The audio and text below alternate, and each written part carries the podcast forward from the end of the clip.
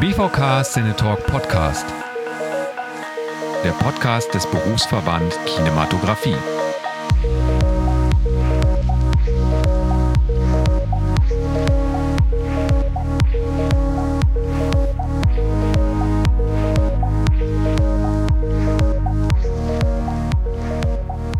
Hallo und herzlich willkommen. Ihr hört den BVK Cinetalk Podcast mit mir, Toni L. Tom. Ich bin Kameramann und treffe in diesem Podcast KollegInnen aus dem Bereich Kinematografie und Filmschaffende aus anderen Gewerken der Filmbranche. Vielen Dank an dieser Stelle für die freundliche Unterstützung von BPM Broadcast und Professional Media in Hamburg, die für diesen Podcast das Audio-Equipment zur Verfügung stellen. In dieser besonderen Folge freue ich mich gleich auf zwei Gäste. Zum einen den Geschäftsführer des BVK, Dr. Michael Neubauer, der seit über 23 Jahren für den BVK tätig ist und den BVK durch seine Arbeit inhaltlich maßgeblich mitgestaltet hat.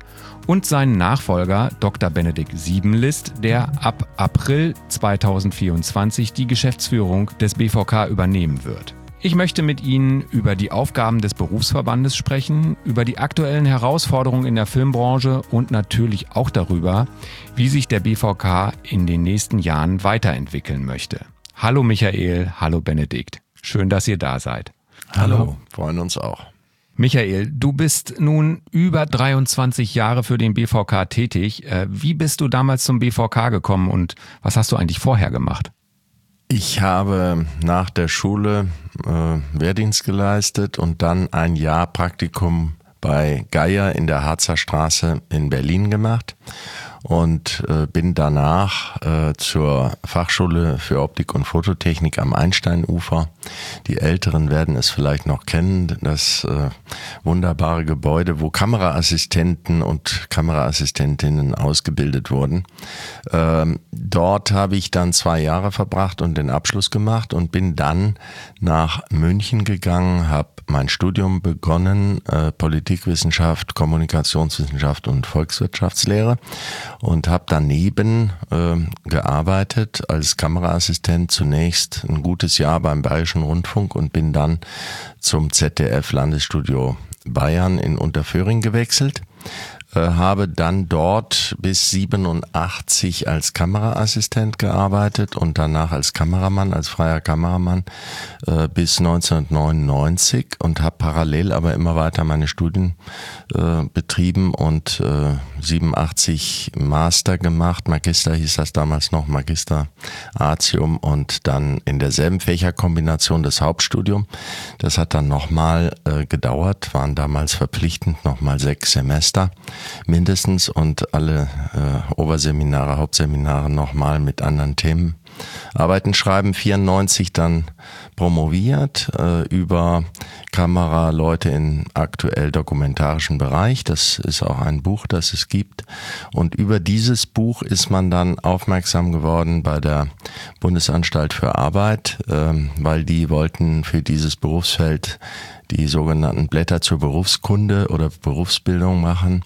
Und äh, das habe ich dann gemacht für Kameraassistent, Kameraassistentin und Kameramann, Kamerafrau.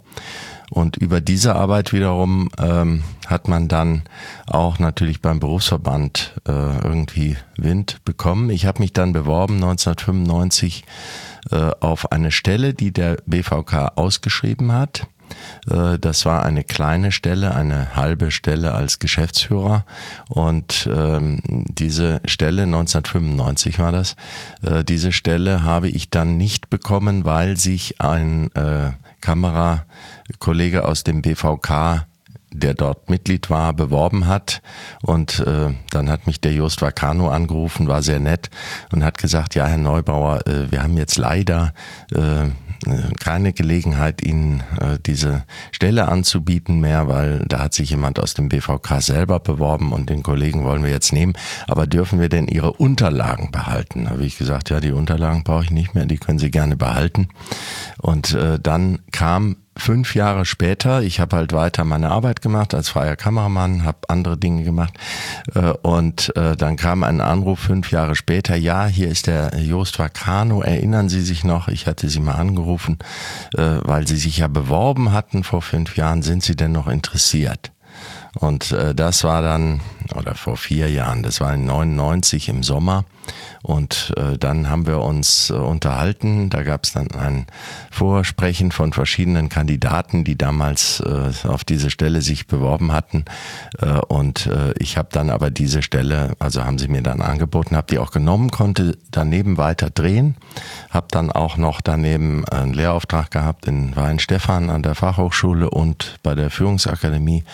Äh, das ist eine staatliche Weiterbildungsinstitution, wo ich als externer Trainer gearbeitet habe vier Jahre lang. Äh, und dann wurde das beim BVK immer mehr. Die Stelle ist gewachsen im Laufe der Zeit. Das war dann irgendwie mal 60 Prozent. Dann wurden es mal 70 Prozent und dann wurden es mal 80 Prozent. Und so ist die Stelle langsam, langsam gewachsen, weil der BVK ja natürlich äh, immer Geld äh, knapp ist, wie alle Berufsverbände. Und dann ist es jetzt aber zuletzt eine 100 Prozent Stelle äh, gewesen und die geht jetzt dann eben auch an meinen Nachfolger über, äh, wo wir sehr froh sind, dass äh, wir jemanden gefunden haben, der auch einen interessanten Weg äh, beschritten hat. Und das ist äh, der Dr. Benedikt Siebenlist. Äh, Benedikt, du wirst äh, ab April 2024 die Geschäftsführung des BVK übernehmen. Äh, erzähl uns vielleicht mal ein bisschen was über deinen Hintergrund. Ja, gerne. Ähm, da fange ich vielleicht auch mal ein bisschen früher an. Ähm, nach dem Abitur habe ich meinen Zivildienst gemacht, bin dann ähm, in ein Jurastudium gestartet, das ich dann abgebrochen habe, um mich der Politikwissenschaft zu widmen. Das war ein Bachelorstudium mit öffentlichem Recht und Medienwissenschaft. Ähm, habe meinen Bachelor gemacht, dann meinen Master angeschlossen in Politikwissenschaft. Während des Masters habe ich mich ein bisschen auf Verbände spezialisiert. Ähm, und Verbändekommunikation und habe dann auch zum Thema Verbändekommunikation und Verbänden und soziale Medien promoviert. Ähm, meine ersten beruflichen Erfahrungen konnte ich machen in einer Social Media Agentur oder Online Kommunikationsagentur. Ähm, habe da für politische Kunden die Social Media Kommunikation ähm, geholfen zu konzipieren. Und zuletzt war ich bei einem Verband tätig als wissenschaftlicher Mitarbeiter und habe da ähm, konnte einen großen Einblick gewinnen in die Verbandsarbeit ähm, vom Social Media Post hin bis zur politischen Stellungnahme.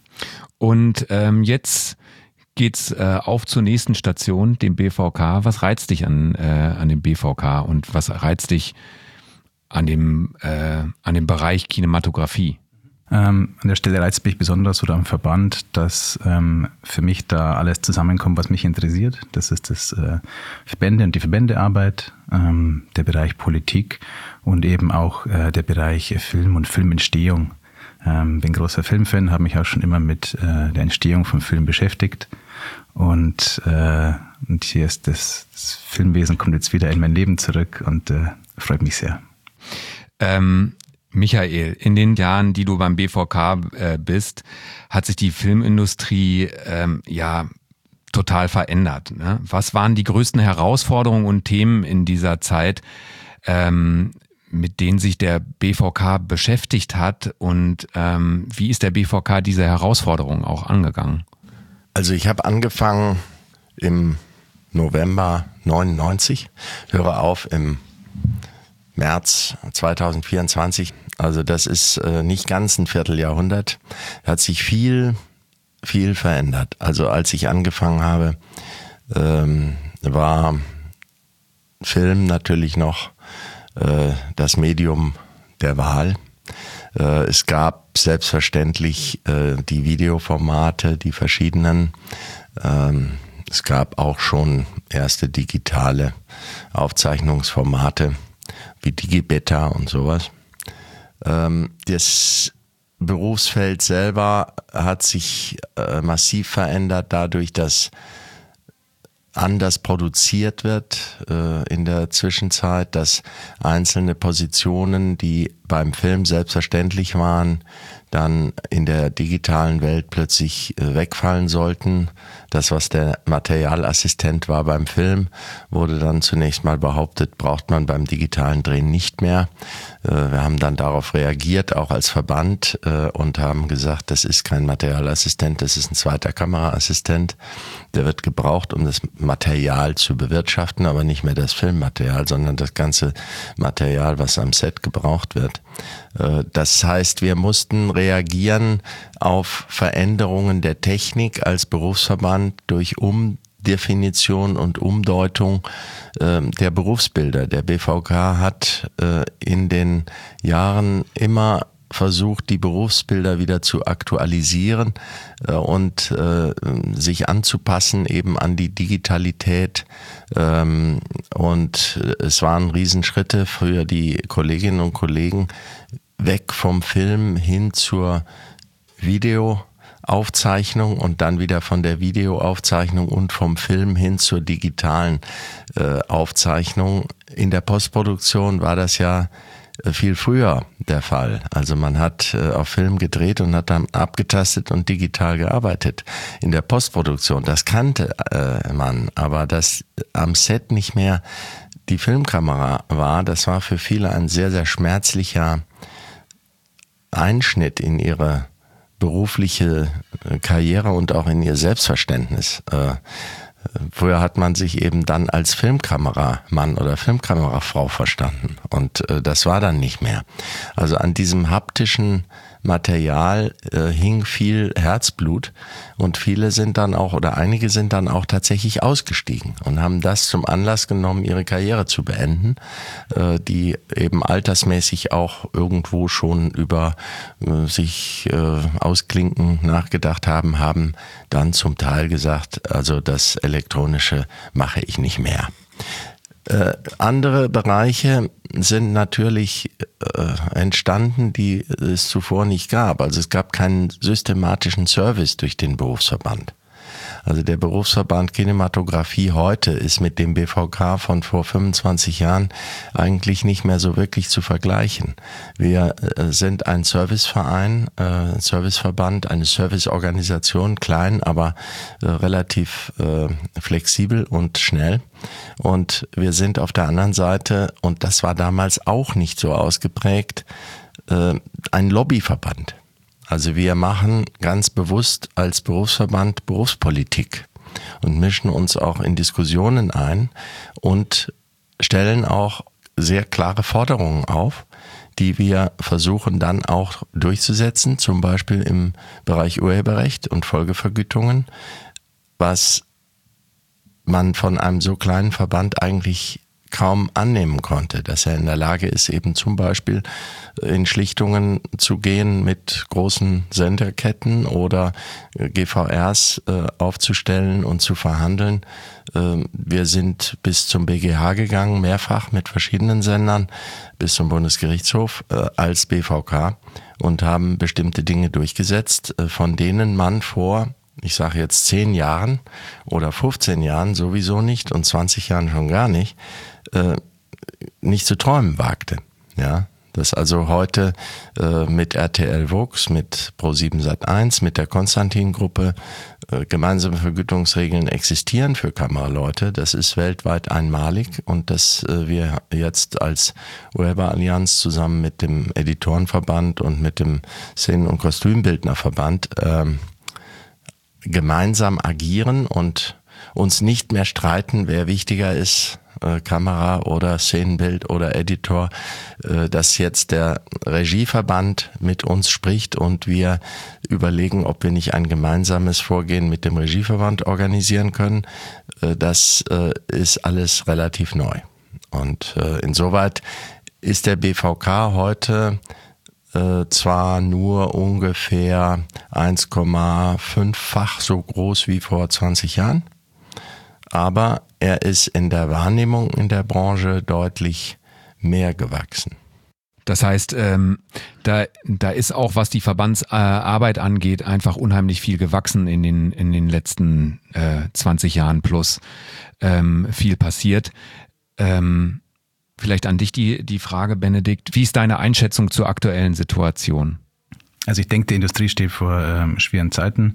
Wirtschaftlich äh, ist äh, viel im Umbruch. Das ist ein Thema natürlich auch in der Industrie. Dann ähm, die Technik hat auch, ähm, gewinnt immer größeren Einfluss. Das Thema KI zum Beispiel wird auch vieles verändern. Dann ähm, hat sich der, der Markt ein bisschen diversifiziert. Wir haben jetzt die Streaming-Anbieter, die auch auf den Markt kommen und da ähm, vieles umwälzen. Und ähm, ja, speziell auf diese neuen Herausforderungen, die man vielleicht auch noch gar nicht so absehen kann, was es alles für äh, Konsequenzen haben wird, zum Beispiel das Thema KI, und auf das dann äh, flexibel reagieren zu können oder zu müssen und äh, die Entwicklungen zu beobachten und dann die richtigen Entscheidungen zu treffen, die für die Cinematografen und Cinematografinnen sinnvoll sind. Ich denke, das wird definitiv eine Herausforderung in Zukunft. Ähm es wird ja aktuell viel über kulturellen Wandel auch diskutiert. Dazu gehören ja Themen wie äh, Gender, Chancengleichheit und die Vereinbarkeit mit Privatleben und Familie. Was bedeutet das äh, für den Berufsverband? Gibt es überhaupt Möglichkeiten, äh, für eine bessere Vereinbarkeit mit Familie zum Beispiel zu kämpfen. Also wer sich für eine Arbeit in der Film- und Medienbranche weiter gefasst, durchaus auch im Journalismus oder in Agenturen äh, entscheidet, der oder die entscheidet sich für ein Leben äh, aus dem Koffer und äh, mit einer nicht wirklich planbaren sozialen äh, Vernetzung äh, in Familie, Freundeskreis. Äh, das ist eine schwierige Entscheidung, die junge Leute oft so nicht erkennen und sehen, weil sie sehen die Glanzseiten des Berufs und äh, des Medienproduzierens, äh, aber sie sehen nicht die Schattenseiten. Also das ist kein sozial freundlicher Beruf. Und äh, das muss man auch ganz klar sagen. Also wer sich dafür entscheidet, entscheidet sich gegen den pünktlichen Feierabend, entscheidet sich gegen planbare Familienurlaube, entscheidet sich gegen sichere Wochenenden äh, am Grill oder Lagerfeuer. Das gibt es hin und wieder, vielleicht auch dann immer mal überraschend, weil plötzlich was ausfällt. Aber wenn ich mir diese Zeiten als Sperrzeiten frei halten will, dann brauche ich in dieser Industrie nicht anfangen. Und es gibt auch nicht den 8-Stunden-Tag und es gibt auch nicht die 40-Stunden-Woche. Das sind alles Dinge, die sich mit dem Produzieren von Filmen und dem unglaublichen Kapitaleinsatz innerhalb von kürzester Zeit äh, nicht vertragen. Auf der anderen Seite nimmt unsere Industrie leider auch aus diesem Wissen heraus sehr wenig Rücksicht, weil man weiß, dass die Leute so sozialisiert sind und bereit sind, im Prinzip alles möglich zu machen und alles mitzumachen, ist die Überlegung, wie man familienfreundlicher, sozialverträglicher, ähm, Work-Life-Balance äh, affiner produzieren kann, erst sehr jung. Das wird erst seit wenigen Jahren überhaupt reflektiert. Weil dabei sein ist alles. Das war immer so die äh, Einstellung der Filmschaffenden selber und selbstverständlich auch der Produktionswirtschaft. Wer dabei sein will, der muss auch dabei sein wollen und das heißt, sein Privatleben völlig hintanzustellen. Das ändert sich langsam ein bisschen. Es gibt an größeren Sets oder es gibt äh, an bestimmten ähm, Arbeitsstätten inzwischen auch Kindertagesaufbewahrungsmöglichkeiten äh, oder Bespaßungsmöglichkeiten. Äh, es gibt äh, die Versuche, bestimmte Positionen zu teilen in zwei Schichten. Äh, das geht aber nur sehr, sehr begrenzt, weil überall da, wo ein großes persönliches Vertrauensverhältnis äh, erforderlich ist, um die Produktionsrealität äh, Wirklichkeit werden zu lassen, da kann ich nicht jemanden nach äh, sechs oder acht Stunden einfach ablösen und sagen, jetzt kommt die andere Person. Das mag im Hintergrund da und dort möglich sein, aber je näher man an das Geschehen am Set wirklich da, wo gedreht wird, wo sozusagen die ganze Investition ins Gate gequetscht werden muss, äh, da geht es dann nicht mehr. Also ein, ein Fokuspullerin auszuwechseln nach ein paar Stunden äh, oder gar DOP auszuwechseln, das geht nicht. Deswegen stehen wir als Berufsverband diesen Überlegungen durchaus auch sehr kritisch, nicht negativ, aber sehr kritisch gegenüber, weil es kann auch nicht sein, äh, dass man äh, den Menschen dann vorschreibt, äh, so jetzt gehst du nach Hause und jetzt zieht jemand anderes die Schärfe. Weil auch Fokuspuller oder auch äh, zweite Assistentinnen und Assistenten haben eine Identifikation mit ihrer beruflichen Tätigkeit. Und über sie zu verfügen wie das liebe Vieh, das geht eben auch nicht. Die Leute arbeiten gerne, die können auch viel. Die äh, Produktionswirtschaft hier kann auf ein äh, unglaublich äh, fachlich gut gebildetes Personal zurückgreifen, die auch bereit sind, anders als in vielen anderen Filmländern, alles zu machen.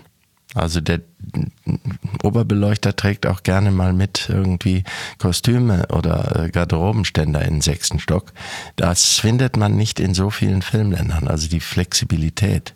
Ja, und die Leute dann aber nicht dafür wertzuschätzen, dass sie das machen. Das ist das, worunter die mehr leiden als unter den schwierigen Arbeitsbedingungen. Ja, die, die schwierigen Arbeitsbedingungen sind ein Riesenproblem, aber was ich glaube, was noch ein größeres Problem ist, ist die mangelnde Wertschätzung. Ja, weil dann, wenn ich weiß, dass ich da wirklich wertgeschätzt bin am Set, dann werde ich mich noch mal mehr reinhängen, um es möglich zu machen, dass ich es mache. Und dann vielleicht auch, wenn ich anständiger bezahlt werde in bestimmten Positionen, dann halt die Tagesmutter oder die irgendjemanden beschäftigen, auch wenn es weh tut. Ja, aber äh, das ist leider das Bewusstsein noch unausgeprägt. An der Stelle kann man noch einiges tun. Auf der anderen Seite es ist eine Ausnahmesituation, wenn man einen Film produziert und dreht. Der Drehtag ist kein normaler Acht-Stunden-Tag, das wird er auch wahrscheinlich nie werden.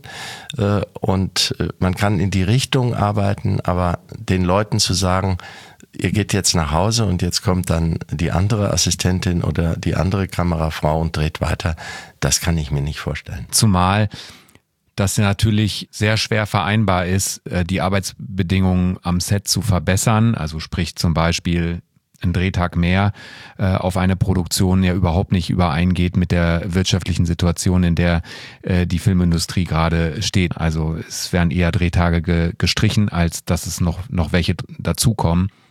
Inwiefern kann für diese ganzen Themenbereiche die Mitgliedschaft in einem Berufsverband überhaupt eine Hilfe sein oder der Berufsverband äh, im Allgemeinen eine Hilfe sein? Naja, ein Berufsverband ist eine Hilfe, weil man da ähm, zusammen ist man stark.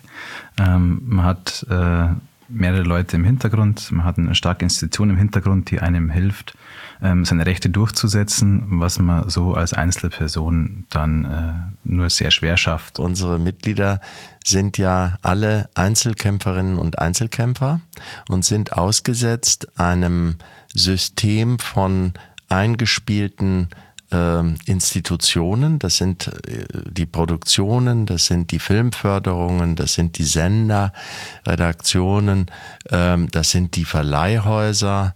Ja, zwischen all diesen Institutionen bewegt man sich als Individuum. Und äh, die Produktionen und die Sender wissen natürlich um die psychische Situation, in der die Beschäftigten in der Film- und Fernsehindustrie sind. Ich spreche jetzt nicht von Festangestellten in den Häusern, sondern immer von den Freien draußen. Und äh, diese, diese Einsamkeit zu durchbrechen und äh, eine Ansprechstelle zu haben, eine partnerschaftliche Ansprechstelle auf Augenhöhe, wo man nicht äh, sich entschuldigen muss, wenn man äh, Fragen stellt oder meint, dumme Fragen zu haben, die gibt es nicht. Äh, das ist schon mal die erste Funktion. Das hat durchaus was auch manchmal von Telefonseelsorge an sich.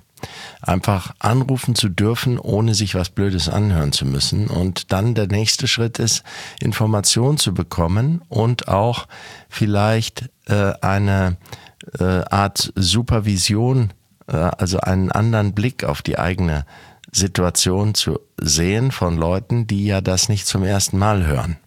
Ja, das heißt, äh, man begleitet und hat immer den Welfare Gedanken für das Mitglied im Hintergrund. Und wir sind ja keine äh, Juristen oder Anwälte oder äh, Wirtschaftsberater oder Steuerberater, aber wir denken immer für das Mitglied in der Situation und wir können durchaus dann auch, wenn die Sachen heftiger werden und eskalieren, dann äh, holen wir natürlich professionellen Rat im Hintergrund ein äh, und das funktioniert ganz gut. Jetzt haben wir schon so ein bisschen darüber gesprochen, äh, was sich so äh, in der Filmindustrie und äh, auch gesellschaftlich ändert, auch im BVK. Ähm, Gab es hitzige Diskussionen um die Modernisierung, äh, um Themen wie Gender und Diversität.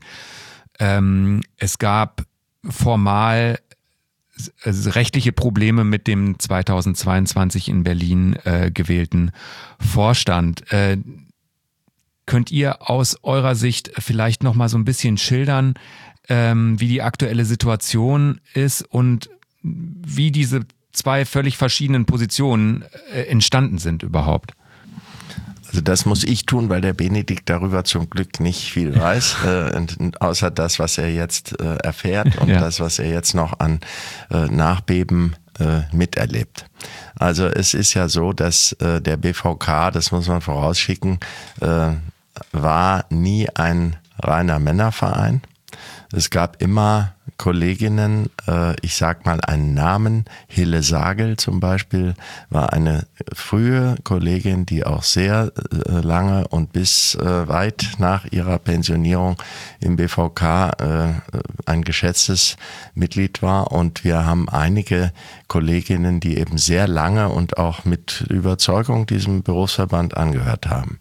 Und der Berufsverband war auch immer divers. Also wir haben Muslimas im Verband, wir haben haben Kolleginnen und Kollegen, äh, wir haben äh, Asiaten, äh, wir haben ganz viele europäische verschiedene und auch ja, nordamerikanische US-Kollegen im Verband, die da oder auch polnische Kollegen. Also es es ist nicht so, dass der BVK nicht divers gewesen wäre. Es ist bedauerlicherweise 2022 etwas äh, passiert bei der Mitgliederversammlung, was wir so auch nicht voraussehen konnten. Es wurde nämlich die Satzung geändert, um eine Frauenquote einzuführen. Das ging mit großer Mehrheit auch durch und in derselben Sitzung wurde danach ein Antrag gestellt, diese soeben geänderte Satzung sofort anzuwenden für die Wahl des Vorstands. Und das ist nach deutschem Vereinsrecht so nicht äh, korrekt möglich. Äh, das kann man zwar, und das sind wir dabei, und das ist auch schon weit fortgeschritten, im Nachgang heilen durch bestimmte rechtliche Schritte, aber das ist im Vereinsrecht zunächst mal ähm, so nicht vorgesehen.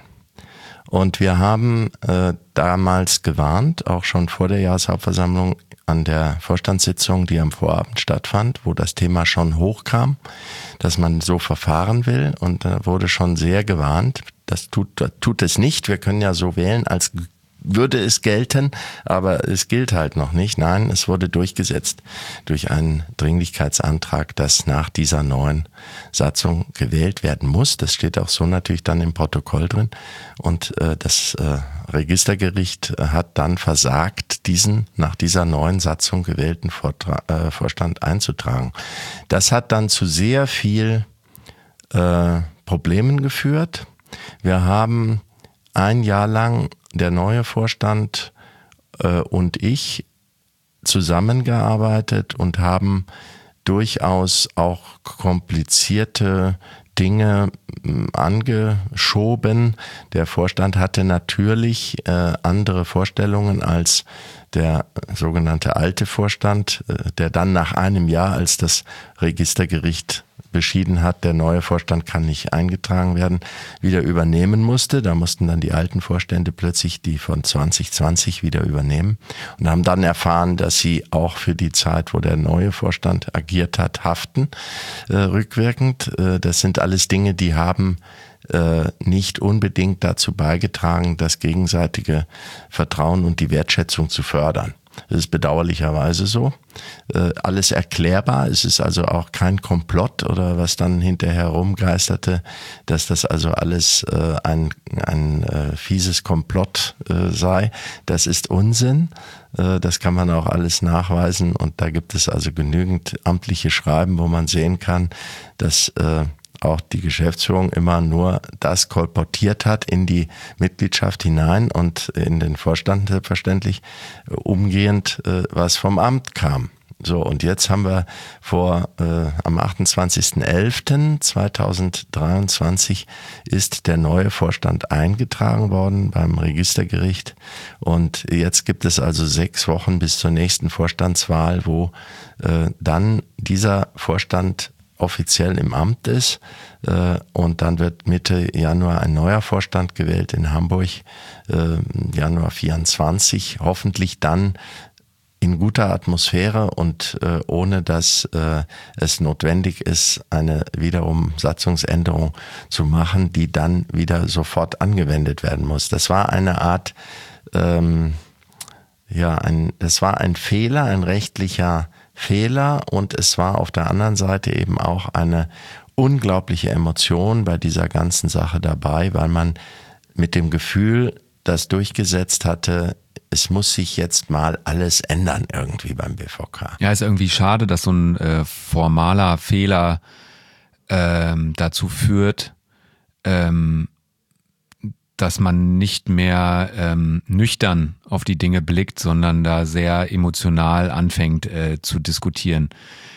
Ähm, jetzt kämpft ja der Berufsverband eigentlich für die Belange von äh, allen, die in den kinematografischen Berufen äh, arbeiten, auch wenn ich kein Mitglied bin. Warum ist es so wichtig, ähm, in einem Berufsverband Mitglied zu sein? Also wir haben keinen Kammerzwang. Anders als Anwälte oder äh, Wirtschaftsberater oder im Handwerk gibt es in diesen freien künstlerischen Berufen keine Verpflichtung, Mitglied in einem Verband zu sein. Das, was so ein Verband erreicht für eine Berufsgruppe oder für ein Berufsfeld, kommt natürlich allen, die dort arbeiten, egal ob Mitglied oder nicht, zugute. Das gilt auch für die GVR, die wir abschließen. Also gemeinsame Vergütungsregeln sind auch äh, in Bezug auf Dritte, die nicht im BVK sind, gültig und äh, die äh, partizipieren ganz genauso an den Früchten dieser Verhandlungen. Auf der anderen Seite ist ein Berufsverband eben auch nur stark, wenn wenn er groß ist, in der Branche gut vertreten und gut vernetzt ist und wenn es eine bestimmte Abdeckung im Beruf gibt. Wir haben im Bereich der Kinematografie in Deutschland äh, so um die 50 Prozent äh, Repräsentativität äh, in der Berufsangehörigen. Und das ist gut, äh, wenn wir bedenken, wie eine Gewerkschaft, zum Beispiel Verdi, da sind wir im Bereich von vier Prozent von äh, den Leuten, die drin sein können. Also das ist beim BVK oder auch bei anderen Verbänden, Regieverband, Editorenverband, diese circa 50 Prozent, äh, das ist eine Marke, die, die kann man als gesetzt nehmen und damit sind diese Verbände eben repräsentativ für das Berufsfeld und können eben auch entsprechend agieren. Und es gibt dann keine anderen. Also es gibt nicht zwei Cutterverbände, es gibt auch nicht zwei Verbände für Kinematografie. Was es gibt, ist ein anderer Verband, der BVFK, der eben die Kolleginnen und Kollegen aus dem Mehrkameraverfahren, Multikamera, AÜ, Sport, Studio und die EB-Kamera Kolleginnen und Kollegen organisiert. Und das ist auch gut so, weil die brauchen auch eine gute Vertretung. Hm, jetzt hast du es äh, quasi schon äh, erwähnt, dass es natürlich auch in äh, Deutschland ähm, eine gewerkschaftliche Vertretung gibt, die Verdi Filmunion. Ähm, Jetzt haben wir gerade in LA mitbekommen, da sind äh, mehr Filmschaffende in der äh, Union äh, organisiert. Der Schauspielerstreik und der Autorenstreik, der war gewerkschaftlich äh, organisiert. Ähm, woran liegt das, dass die Interessen in Deutschland eher von den Berufsverbänden ähm, vertreten werden äh, und eben eigentlich ähm, nicht von der Filmunion und bräuchte es nicht vielleicht äh, auch ähm, eine starke gewerkschaftliche Vertretung?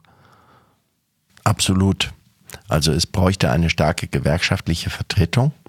Äh, die äh, Verdi ist äh, eine große Gewerkschaft, die viele hundert, ja tausende Berufe vertritt oder Berufstätigkeiten.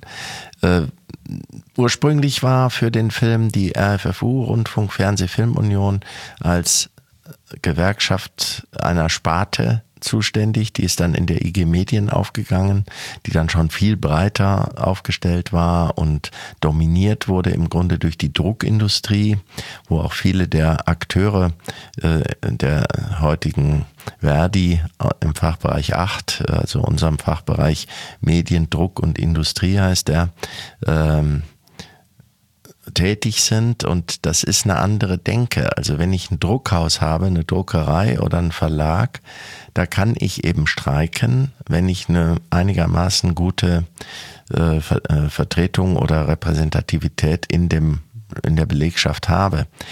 Unsere Leute, wie gesagt, sind ja Atomisten, sind ja alle einzeln draußen unterwegs, egal ob eine Kostümbildnerin oder ein, eine Regieassistent oder eine Kamerafrau diese Leute zu organisieren, die keine stehenden Betriebe haben und keine Betriebsräte kennen, das ist ein ganz anderes äh, Niveau der gewerkschaftlichen Arbeit und da erreicht man eben viel, viel weniger, weil sie nicht bereit sind, sich in einen solchen ähm, solidarischen Komplex hineinzubegeben. Das ist ein großes Problem aller Organisationen, egal ob Gewerkschaften oder Kirchen oder auch Berufsverbände. Wir haben da durchaus auch Probleme, Menschen zu überzeugen, äh, dem Berufsverband beizutreten, weil sie eben meinen, sie brauchen das nicht. Und das ist aber eine Täuschung, weil alles das, was erreicht ist, und das ist auch viel Gutes durch die Verdi oder die IG Medien oder die FFU erreicht worden, gar keine Frage. Sowas wie der Tarifvertrag, das ist Gold wert. Äh, aber es ist halt dadurch eine relative Schwäche, dass jeder in der Branche weiß, dass die Gewerkschaft schwach ist, dass die Berufsverbände in ihren kleinen Bereichen halt besser organisiert sind jeweils. Und äh, das ist der Unterschied zu Hollywood oder zu anderen Ländern, wo es quasi verpflichtend ist, wenn ich bestimmte Filme machen will, dass ich in der Gewerkschaft bin. Wenn ich nämlich nur im Non-Union-Bereich arbeite, dann habe ich äh, größere Probleme und komme an viele Projekte eben überhaupt nicht ran. Und das ist hier nicht so. Also es äh, gibt keine Filme, wo man sagt, das sind Filme, wo die BVK-Leute nur arbeiten oder wo nur Verdi-Leute arbeiten. Äh, das ist eine andere Welt.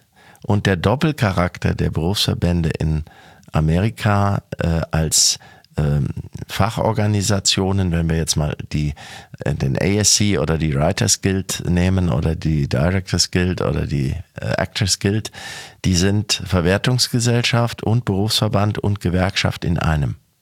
Und das macht sie so unglaublich stark. Der ASC, unser Schwesterbruder äh, Diversverband äh, in äh, Amerika, äh, ist auch nicht so stark. Der ist nur sehr reputierlich, dadurch, dass es da so viele tolle Kameraleute und so eine irre Hollywood-Filmgeschichte gibt. Aber als Verband ist der ASC, was die politische Wirksamkeit angeht oder die Lobbyarbeit für die Kameraleute, fast weniger wirksam als der BVK hierzulande, weil sie eben nicht politisch sind weil sie sagen, Politik ist bäh. weil sie natürlich, mhm, weil sie natürlich in Nordamerika äh, eben auch die Union haben. Also es gibt ja eine, es gibt ja eine äh, Vertretung, die sozusagen dafür kämpft. Und eben durch diese äh, anderen Strukturen hat man eben auch einen Hebel, was zu erreichen. Mit ein Grund äh, für den Schauspieler- und Autorenstreik in LA äh, waren ähm, ja auch Entwicklung, technologische Entwicklung, ähm, um da ging es äh, auch um die Entwicklung im Bereich KI. Äh, wie ist eure Einschätzung? Wie wird sich die Filmindustrie entwickeln? Ja, bei dem Streik ging es, ähm, soweit ich es nachvollziehen konnte, so ganz banale Sachen, glaube ich, dass Schauspieler genommen werden und dann im Hintergrund nochmal eingesetzt werden, dass ihre Avatare, nenne ich es jetzt mal, ähm, verwendet werden. Ähm, ja, also KI wird zunehmen Ähm, KI wird, wie ich vorher schon gesagt habe, viele Bereiche beeinflussen, wo man jetzt vielleicht noch gar nicht sehen kann, wie sie es beeinflussen wird. Ich habe vorher gelesen, dass es dann demnächst eine neue Super-KI veröffentlicht wird. Äh, wer weiß, was da noch äh, auf uns zukommt. Ähm, das heißt, es ist sehr schwer absehbar, ähm, aber es wird immer jemand brauchen hinter der Kamera, geht es um Bildgestaltung. Das ist was, was auf absehbare Zeit, würde ich sagen, äh, eine KI auf keinen Fall übernehmen kann. Ich denke auch, dass, dass wir da uns sozusagen eigentlich darauf einlassen müssen, was die Zukunft bringt. Das ist so ein bisschen äh, wie der Taxifahrer, der sich auch damit auseinandersetzen muss, dass es im ersten Schritt Mitbewerber gab wie Carsharing und Uber und so weiter und äh, auf lange Sicht äh, eben autonom fahrende Autos geben wird. Das, das wird auch ein Taxifahrer, das ist doof für den Taxifahrer, das wird der Taxifahrer nicht äh, aufhalten können. Nochmal auf den Alltag, den, den jetzt aktuellen Alltag zurückzukommen. Ähm, was glaubt ihr, sind jetzt so ganz aktuell im Jahr, äh, im kommenden Jahr 24, 25, also in der nahen Zukunft? Was sind da die größten äh, Herausforderungen im, im Arbeitsalltag in den kinematografischen Berufen? Äh, und wie kann da der BVK äh, am besten unterstützen? Ich glaube, die ökonomische Situation ist nicht nur für die Produktionswirtschaft selber, sondern auch für diese Einzelnen, die dort arbeiten als Filmschaffende, sehr, sehr herausfordernd. Und das hat mehrere Gründe. Zum einen steigen die Kosten, zum anderen werden die Projekte zum Teil weniger, weil es Absagen gibt oder weil sich Streamer oder auch öffentlich-rechtliche Anstalten und private aus der Produktion zum Teil dann zurückziehen, weniger produzieren, versuchen hochwertiger zu produzieren, aber dass äh, das Massengeschäft äh, schwieriger wird. Auf der anderen Seite werden Drehzeiten weiter verkürzt. Man versucht das. Als ich angefangen habe, 99, 2000 hatte ein Tatort 27, 28 Drehtage, 26, wenn es gut war, wenn es wenig war. Und heute sprechen wir über 22, 21, 20. Das zeigt die Produktionsverdichtung und auf der anderen Seite ist die Schnittfolge gestiegen von damals ungefähr 350 bis 380 Schnitten in einem Tatort auf heute 800 bis 1000 Schnitte. Es zeigt, äh, was sich getan hat im Bereich der Produktivität. Dazu kommt noch, dass früher sehr viel auch statisch gedreht wurde, statische Einstellungen. Ähm, die gibt es heute praktisch nicht mehr. Es wird äh, nur noch bewegt. Es wird alles bewegt. Äh, auch die früher statische Einstellung von einem Gespräch oder von einem Dialog. Ist heute die Kamera bewegt sich, ist auf dem Schlitten oder ist irgendwo auf dem Arm und oder am Steadicam. Es ist unglaublich äh, der Aufwand, der apparative Aufwand, um die Bilder entsprechend aufzulösen. Äh, das ist äh, überhaupt nicht mehr vergleichbar.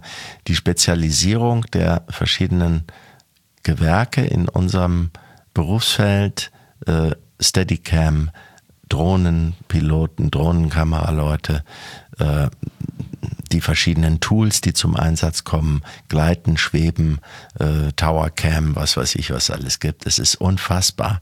Und äh, die Toolbox ist also massiv größer geworden, auch wenn man ans Licht denkt, LED, Neon, äh, äh, unfassbar. Also insoweit die Herausforderung in diesem Berufsfeld, diese Produktivitätsanforderungen erfüllen zu können, diese Verdichtung mit heute zum Teil acht Minuten oder neun Minuten Schnittlänge pro Tag äh, im Spielbereich, das ist ganz enorm. Also die Herausforderung, der Stress, den die Kolleginnen und Kollegen haben, äh, das ist eine der für mich wesentlichsten äh, äh Problemzonen, wir müssen als Berufsverband das Selbstbewusstsein stärken, dass die Menschen auch bereit sind, irgendwann mal Grenzen zu setzen, sich selber und aber auch dem anderen. Und wir müssen ihnen Hilfsmittel dazu an die Hand geben und sie auch moralisch und publizistisch unterstützen, dass sie Recht haben mit dem, was sie da sagen und dass sie nicht die Störfaktoren sind der Branche, sondern diejenigen, die für die Auswertung, für die kommerzielle Auswertung all dessen, was da investiert wird und was eben in dieses blöde Gate rein muss, verantwortlich sind. Hm. Weil wenn das nicht im Gate ist, dann ist das nicht mehr verwertbar. Also ein schöner Ton alleine macht keinen Fernsehfilm. So ist es. So ist es. Ähm, was sind denn eure Wünsche für, für den BVK für die nächsten Jahre? Unsere Wünsche, ja. Ähm, also wir, ich hoffe, dass wir es schaffen, dass wir ein bisschen digitaler werden. Ähm, einerseits im Hintergrund die Organisationsstrukturen in der Geschäftsstelle, dann der gesamte Verband ähm, bis hin zur Kommunikation, wo wir jetzt auch schon dran sind. Also wir müssen schauen, dass wir uns den Herausforderungen der digitalen Welt und den gewandelten Mitgliederansprüchen da stellen. Und wenn wir schon bei den gewandelten Mitgliederansprüchen sind, ähm, Michael hat es vorher gesagt, es ist kein Kammerzwang, es ist immer schwerer, die Leute in den Berufsverband zu bekommen oder generell in den Verband. Ähm, wir müssen versuchen, dass wir ähm, diesen gewandelten Ansprüchen gerecht werden, in dem Sinn, dass zum Beispiel die Leute im Verband immer mehr als Dienstleister begreifen und ähm, solche Dienstleistungs- und Serviceangebote vielleicht äh, noch mehr herausarbeiten, ähm, noch ähm, schöner darbieten können, als wir es jetzt schon machen.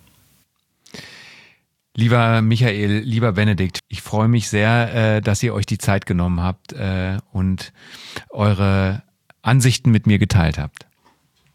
Wir bedanken uns sehr und äh, können nur unsere Kolleginnen und Kollegen ermutigen, sich mit dem BVK ins Benehmen zu setzen, ihn voranzutreiben, ihm die Treue zu halten oder ihm beizutreten, ihn zu stärken und damit etwas für die eigene berufliche Zukunft und fürs Berufsfeld zu tun, in Solidarität. Dem kann ich mich nur anschließen. Vielen Dank fürs Haben.